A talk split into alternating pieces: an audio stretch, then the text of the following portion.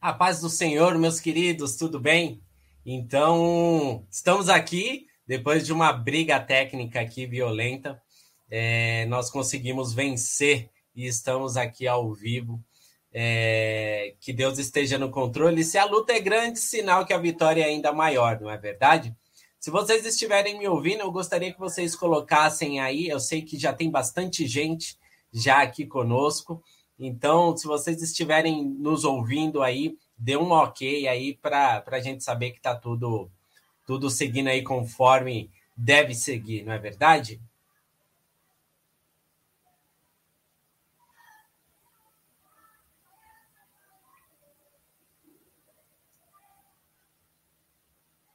Perfeito, perfeito. Agora tá tudo aqui, eu tô me vendo aqui também né? Só para a gente ter alguma coisinha aqui para se referenciar, porque realmente a luta hoje foi grande, mas Deus sabe de todas as coisas, não é verdade? Eu queria, nesse momento, estar orando com vocês, né? Primeiramente, agradecer a todos que estão aqui. Muito obrigado por esperarem, muito obrigado porque em tudo, em tudo Deus é, dá graça, né? Em tudo nós devemos dar graças a Deus, porque Deus sabe de todas as coisas. Pai, nós queremos te agradecer, ó Pai, pelo dia de hoje, nós queremos te agradecer, ó Pai, pela oportunidade que o Senhor nos dá de podermos falar do teu amor, de podermos falar, ó Pai, daquilo que o Senhor tem feito nas nossas vidas e aquilo que o Senhor tem colocado nos nossos corações. Obrigado, Senhor, pelas lutas, porque elas nos fazem mais forte e nos fazem crescer, ó Pai, na tua presença, e nos fazem ganhar músculos espirituais, ó Pai, porque só assim nós possamos, nós podemos, ó Pai, ir avançando de nível.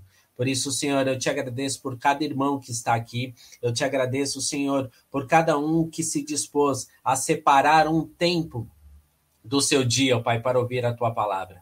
E que teu Espírito Santo, neste momento, possa tomar controle de todas as nossas vidas, ó Pai. Que ele possa tomar é, o controle, ó Pai, deste momento e que é, seja um momento para a tua glória, Senhor. É o que nós te agradecemos em nome de Jesus.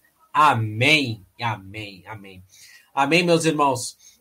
É, hoje nós estamos é, é, num outro computador, então se por um acaso acontecer alguma coisa de travar, vocês me falem aí para a gente poder resolver, para que a palavra de Deus seja, seja dada da melhor é, maneira possível, né? E esse, esses dias eu estava pensando, né? Quantas vezes nós é, tomamos, é, ficamos em uma situação onde, por um lado, Deus nos pede fé, e do outro lado, nós vemos a nossa lógica humana, né? a nossa razão humana. É, o que, que eu quero dizer?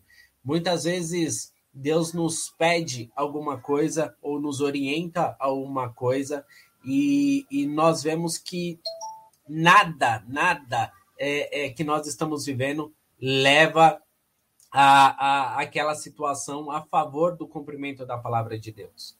E muitas vezes nós tomamos atitudes humanas usando, usando a nossa lógica humana para poder agir é, é, de acordo com, com ajudar até aquilo que Deus é, quer nos dar, quer nos abençoar.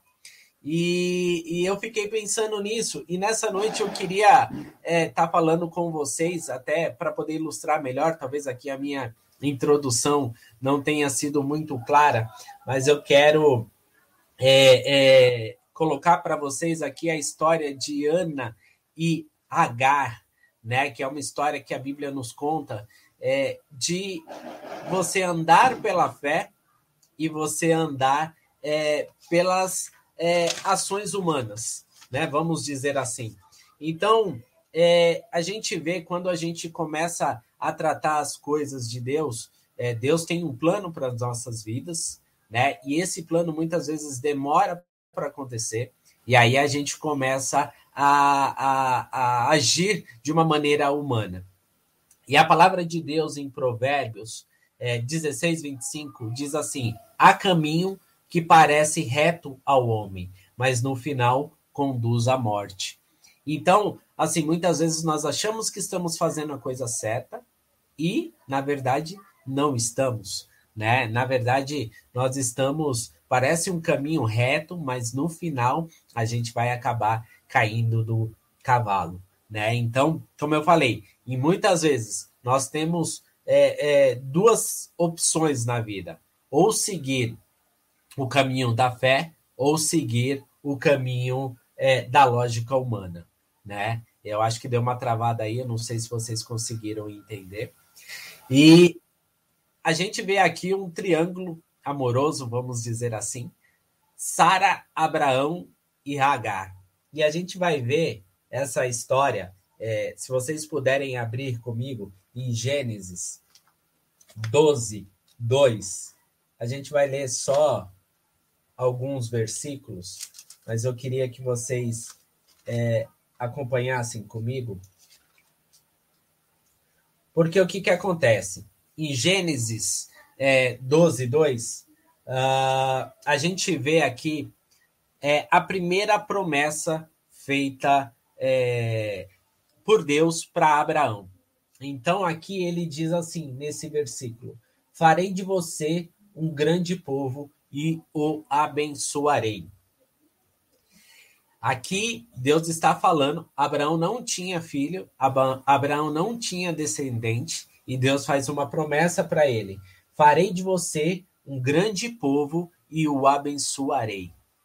Abraão, nesse momento, ele tinha, como a gente pode ver no versículo 4, na parte B, ele de Abraão tinha 75 anos. 75 anos. Então guarda bem essas essas idades. 75 anos. Então Abraão recebe uma promessa de Deus que ele é, é por, por causa dele, né, através dele, Deus faria uma grande, um grande povo e o abençoaria. E aí o tempo vai passando, o tempo vai passando. E aí no versículo 13, no capítulo no, no capítulo 13, no versículo 16, vem a segunda promessa, que diz o seguinte: Tornarei a sua descendência tão numerosa como o pó da terra. E Abraão ainda não tinha filho. Abraão, cadê a descendência dele? E aí a gente vê uma terceira promessa de Deus, que está em Gênesis 4, que diz o seguinte: só um instante, que não é Gênesis 14, é Gênesis 15, versículo 4.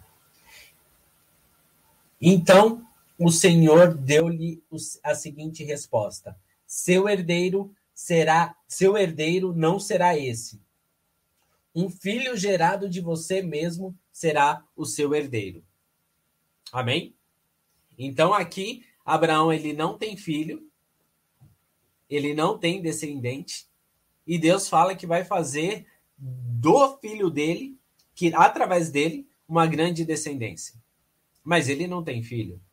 Então, a, a Sara, ela pensa o seguinte: olha, eu não tenho filho, eu não posso dar filhos para Abraão, já que Sara era estéril.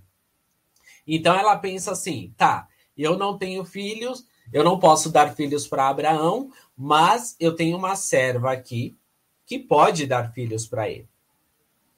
Então, a minha serva é mais jovem, é, é, pode dar essa descendência, porque Deus diz que é, o, o meu senhor, o meu marido, será pai de uma grande multidão. E aí ela tem esse brilhante plano, né? Que aí a gente vai ver aqui no versículo 16, no capítulo 1. Eu vou ler aqui para vocês. E aí diz assim: Ora, Sarai, mulher de Abraão, não lhe dera nenhum filho como tinha uma, como tinha uma serva egípcia chamada Hagar, disse a Abraão: Já que o Senhor me impediu de ter filhos, possua a minha serva. Talvez eu possa formar família por meio dela. Abraão atendeu a proposta de Sarai. Quando isso aconteceu, já fazia dez anos que Abraão, seu marido, vivia em Canaã. Foi nessa ocasião que Sarai, sua mulher, lhe entregou sua serva egípcia Hagar. Ele possuiu Hagar e ela engravidou. Então, olha só o plano de Sara. Já que eu não posso dar filhos para Abraão, então ele pega a minha serva, tem um filho com ela, e esse menino vai ser meu, eu vou tratar como meu filho e, consequentemente, ele será o herdeiro de tudo. Enfim, a promessa de Deus vai se cumprir na vida de Abraão. Mas não era esse o propósito de Deus. Só que aqui, Abraão, quando ele engravida Hagar, ele tem 86 anos. Então, a primeira promessa aconteceu com 75 anos, e Abraão tem Ismael, que é filho de Hagar, com 86 anos. Então, passou todo esse tempo, e já que Sara não viu a, as coisas acontecerem, ela mesmo criou o caminho lógico dela. Só que todas as vezes que nós tomamos esse caminho humano, lógico, né? Essa essa lógica humana sempre ou quase sempre, porque eu não posso afirmar sempre, mas em muitas vezes isso vai dar problema. Isso vai dar problema. E aí a gente vê que logo depois disso, Sara começa a colher aquilo que ela plantou. Então, Sara, é, é, é, depois, é, continuando aqui no capítulo 16, no, no versículo é, é, B do 4, diz assim: Quando se viu grávida, Hagar começou olhar com desprezo para sua senhora. Então, a Hagar agora viu que ela tinha algo que Sara não tinha e que ela não poderia dar para Abraão. Então, o que, que ela fez? Ela começa a menosprezar Sara. E aí é interessante agora a posição de Sara. Porque aí Sara, no capítulo 5, no versículo 5, diz assim: Então Sara disse a Abraão: Caia sobre você a afronta que venho sofrendo. Coloquei minha serva em seus braços e agora que ela sabe que engravidou, despreza-me. Que o Senhor seja o juiz entre mim e você. Mas de quem foi a ideia? Foi de Sara. De quem é, é Abraão participou disso também, porque ele poderia falar: não, não é, é dessa maneira que Deus vai dar. Você a minha esposa, é de você que virá o meu herdeiro. Né? Mas não, Abraão pegou e aceitou também a serva. E aí depois veio, vieram os problemas. E aí depois que os problemas vieram, aí começou a acusação. Olha só o que você fez, Abraão. Olha só, a mulher que você engravidou agora me menospreza. Então, é, é, a gente pega para os nossos dias é, esse tipo de situação. Quantas vezes nós, como família, estamos em uma situação e, e aí nós palpitamos, nós damos, é, é, conversamos e chegamos a uma conclusão. E quando o resultado não é positivo ou não é aquilo que nós esperávamos, é, começam as acusações. Mas por que você fez isso? Mas por que você fez aquilo? Mas você, se você não tivesse feito isso, se você não tivesse feito aquilo, alguém se identifica com isso? Porque é uma coisa natural, isso não só em relacionamento marido e mulher, mas relacionamento é, é, entre amigos, relacionamento no trabalho, né? É, qualquer tipo de relacionamento a gente acaba tendo essa situação. Quando a gente começa a pensar pela lógica humana, nós perdemos o foco, que é a lógica de Cristo. É a fé. Nós poderíamos dizer aqui, nesta palavra, nesta noite, que poderíamos colocar vivendo entre a fé e a razão. Porque quantas vezes nós nos deparamos com essa situação? Deus fala que vai nos abençoar na nossa família, Olha, existe um milagre, existe uma bênção para a sua família. Mas, Senhor, eu não consigo ver restauração na minha família. Mas o Senhor disse que teria restauração. O Senhor disse isso. E, e é interessante, e é interessante porque aqui na palavra de Deus, o Senhor diz assim, no em Gênesis ainda 18, 14. Existe alguma coisa impossível para o Senhor? E aí a gente vê, ah, mas a minha família está destruída, mas a minha família não tem mais restauração. Existe alguma coisa demasiadamente? Existe alguma coisa impossível para o Senhor? Eu te pergunto nessa noite, vocês acham, acreditam que existe alguma coisa impossível para Deus? Não existe nada impossível para Deus. Se a sua família precisa de restauração, creia que a restauração vem. Só que aí muitas vezes nós não esperamos a, a, a restauração e tomamos a lógica humana. A lógica humana com relação à família que uma família que não está restaurada é separa. Simplesmente separa. Não está dando certo. Eu não vou esperar a restauração de Deus. Não vou esperar. É muito mais fácil eu tomar o meu, meu caminho e, e cada um por si e, e pronto. Eu deixei de crer em Deus. Eu deixei de crer, eu, ou, ou melhor, eu passei a acreditar que existe sim algo impossível para Deus. E no caso, esse algo impossível é a restauração da minha família, é a restauração do meu filho. Ah, mas meus filhos, meu filho tem problemas, ele está rebelde, ele está se envolvendo com gente que, que eu sei que não presta, são pessoas que vão levar ele para o, para o mau caminho. Ore, entregue ao Senhor. Né? Eh, nós discutíamos essa palavra, eu e a Tuane, a Tuane não pode estar aqui hoje, mas ela está cuidando de outras coisas aqui. E nós discutimos essa semana e ela falava assim: tudo bem, mas como que isso eu coloco na prática? Como é que eu sei qual que é, como que é viver na fé, o que é a, a fé, o plano de Deus? Me fala isso na palavra. E a palavra de Deus ela é muito clara na, nas promessas que Deus tem para nós. A, a, palavra de Deus diz assim: Eu bem sei o plano, os planos que tenho para vós. São planos de paz, planos de bênção, planos de fazer prosperar, não são planos de guerra. Parafraseando essa frase, essa, essa palavra. Então Deus tem planos de bênção para as nossas vidas. O que, que acontece é que muitas vezes nós não temos a paciência necessária para que as coisas realmente aconteçam.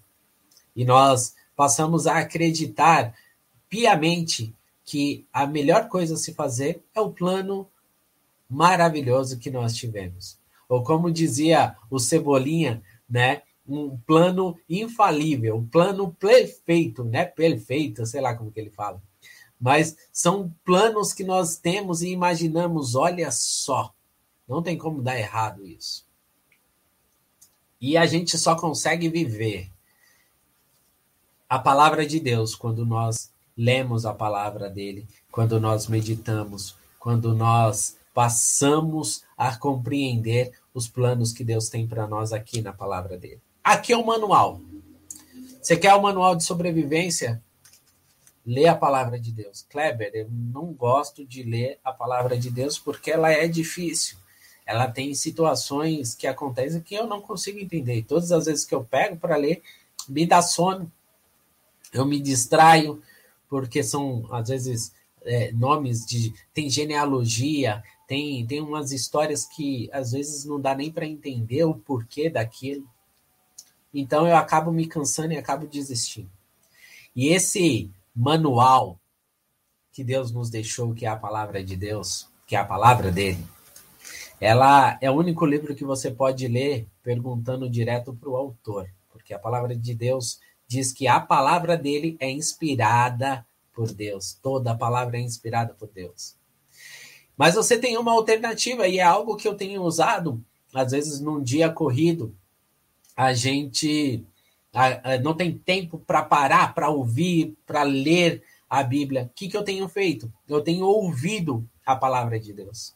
Existem hoje é, é, é, canais de streaming é, que você consegue consegue ouvir a Bíblia, a Bíblia falada. E ela é interessante porque é meio que um teatro, né? Tem, tem, tem vozes, tem efeitos, né? Quando Deus fala, tal. Então é algo interessante para quem tem dificuldade de ouvir, a, de ler a palavra de Deus. Então fica aí uma dica para vocês que tem sido muito útil para mim é, é, em dias que, que eu não, não tenho tempo para parar. É, então eu sempre me proponho a dar é, esse tempo para Deus, né?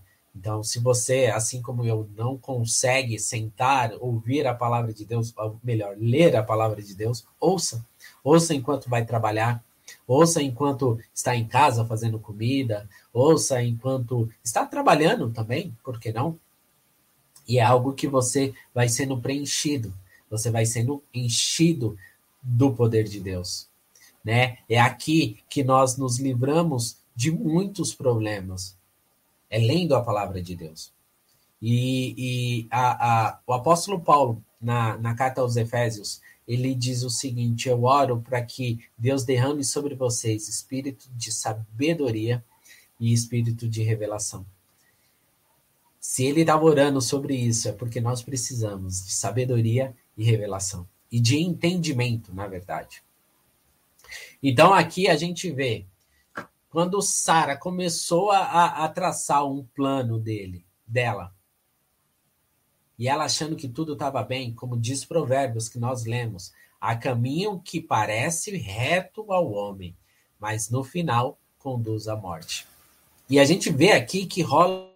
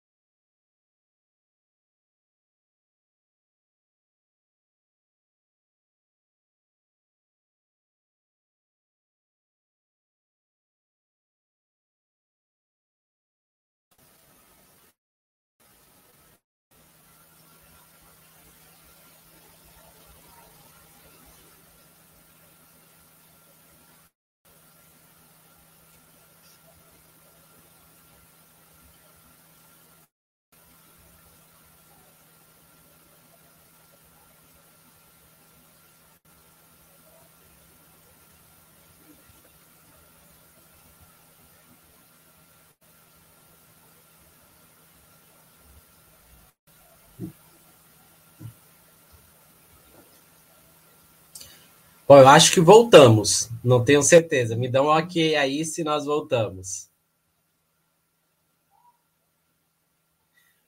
Hoje a, a batalha tá grande, né? Dá um ok aí. Voltamos, voltamos, voltamos e estamos aqui. Então, é, é assim, ao vivo é assim, né? Temos problemas e, e nós vamos seguindo e, e e Deus dá graça, não é verdade? Então, como eu estava falando, todas as vezes que nós, todas as vezes que nós tomamos uma decisão humana, nós anulamos aquilo que Deus tem para nós. Então, aqui a gente vê Sara agindo dessa maneira. A ideia foi dela, mas quando ela viu que o resultado não foi a favor dela, ela começou a tomar, é, é, a culpar, achar culpados, né? Então resolve lá, Abraão, resolve o que você fez. E só depois, aos 100 anos, como a gente pode ver é, na palavra de Deus, uh, é que Sara, é, no capítulo 18, ele traz a, a que Sara finalmente ela dá à luz a um filho. Então, desde os 75 anos, passando pelos 86 anos, foi quando é, é, Abraão teve Ismael, até os 100 anos. Foi um tempo muito grande, em que muitas vezes nós não estamos dispostos a esperar, a esperar aquilo que, que Deus tem para nós. E nós tomamos esse tipo de atitude. Então, é, que os irmãos possam estar com os corações abertos para ouvir do Senhor aquilo que, que Deus tem para cada um de nós não é verdade? Que Deus possa é, estar nos abençoando e que nós possamos tirar um pouquinho a lógica humana e esperar em Deus aquilo que Deus tem. Porque quando nós olhamos o mar, nós não pensamos que ele pode se abrir, mas Deus pode abrir o mar para cada um de nós. Quando nós somos jogados na cova dos leões, nós não pensamos que Deus pode nos livrar e nós tentamos dar o nosso jeito, mas Deus é capaz de fechar a boca dos leões para que nós sejamos abençoados. Amém? Então, não sei se vocês estão me ouvindo. Se vocês puderem dar um, um oi aí, para a gente ter certeza que, que aquilo que nós falamos conseguiu ser, ser transmitido, né? É, mas que a palavra de Deus, apesar de todas as dificuldades que nós tivemos hoje, que a palavra de Deus possa estar é, é, entrando no coração de cada um de vocês, né? Que Deus possa estar falando com cada um. Então, já vi aqui que o Marcelo, a Evi, a Eliane falaram, então a gente fica mais, mais tranquilo. Então, resumindo essa palavra, que nós possamos deixar de agir pelo, pela lógica humana e passar a confiar naquilo que Deus tem para as nossas vidas. Só você sabe quais são os planos que Deus tem, as promessas que Deus tem para a sua vida. Então, somente creia, não importa quanto tempo leve. Porque para Deus, um dia é igual mil anos, mil anos igual um dia. E Deus sempre tem o melhor para nossas vidas. Então, que nós possamos confiar em Deus, que nós possamos é, crer que aquilo que Ele prometeu, Ele vai cumprir. Amém? Queria estar orando por vocês para que Deus esteja abençoando. Peço de coração desculpas é, por todos os problemas. Sei que é, vai muito além daquilo que nós podemos é, é, resolver. Não está nas nossas mãos, né? Mas são problemas que acontecem. Mas eu oro para que a palavra que vem de Deus possa queimar no coração de vocês, tá? Que independente de todos os problemas que nós tivemos, é, é, o Espírito Santo possa falar com cada um, que ele possa queimar essa palavra. Eu não sei o que cada um está vivendo, eu não sei o que cada um está passando, mas sei que Deus tem o melhor para as nossas vidas. Então, queria que vocês fechassem os olhos nessa, nessa hora para que nós possamos orar. Pai, diante da tua presença, nós colocamos esse momento, Pai. Sabemos das dificuldades, das lutas que passamos, mas sabemos também que o Senhor é o Senhor de todas as coisas. E o Senhor é quem é, é, é, está à frente de tudo. A tua palavra em, em Isaías diz, ó Pai, que a palavra que sai da nossa boca, ela não volta vazia, mas antes cumpre o propósito para o qual ela foi lançada. Que a palavra que foi lançada nessa noite, ela possa cumprir os seus propósitos, Senhor. Aqui nós somos apenas mensageiros, que o Senhor venha fazer queimar, venha fazer brotar frutos através dessa palavra, Pai. Que teu Espírito Santo esteja é, visitando cada um e que possa estar tratando cada um individualmente, Senhor. Eu lhe peço, eu te agradeço, Senhor. Te agradeço pela, pela noite de hoje, porque eu sei que o Senhor esteve à frente em todos os momentos. Peço perdão pelas nossas falhas, peço perdão Senhor Jesus por aquilo que fizemos que não foi do teu agrado, mas te agradecemos também pelo teu amor incondicional, pela, pelas tuas misericórdias nas nossas vidas, ó Pai, porque se não fosse por elas, ó Pai, nós já teríamos sido consumidos por este mundo tão malévolo, ó Pai. Que o Senhor venha continuar falando aos nossos corações. É o que eu te peço em nome de Jesus. Irmãos, que Deus possa abençoar tremendamente a vida de vocês. Que vocês tenham uma noite abençoada, uma noite maravilhosa e que a palavra de Deus possa frutificar na vida de cada um. Amanhã teremos a Santa Ceia no nosso culto presencial, às 19 horas, a partir das 19 horas.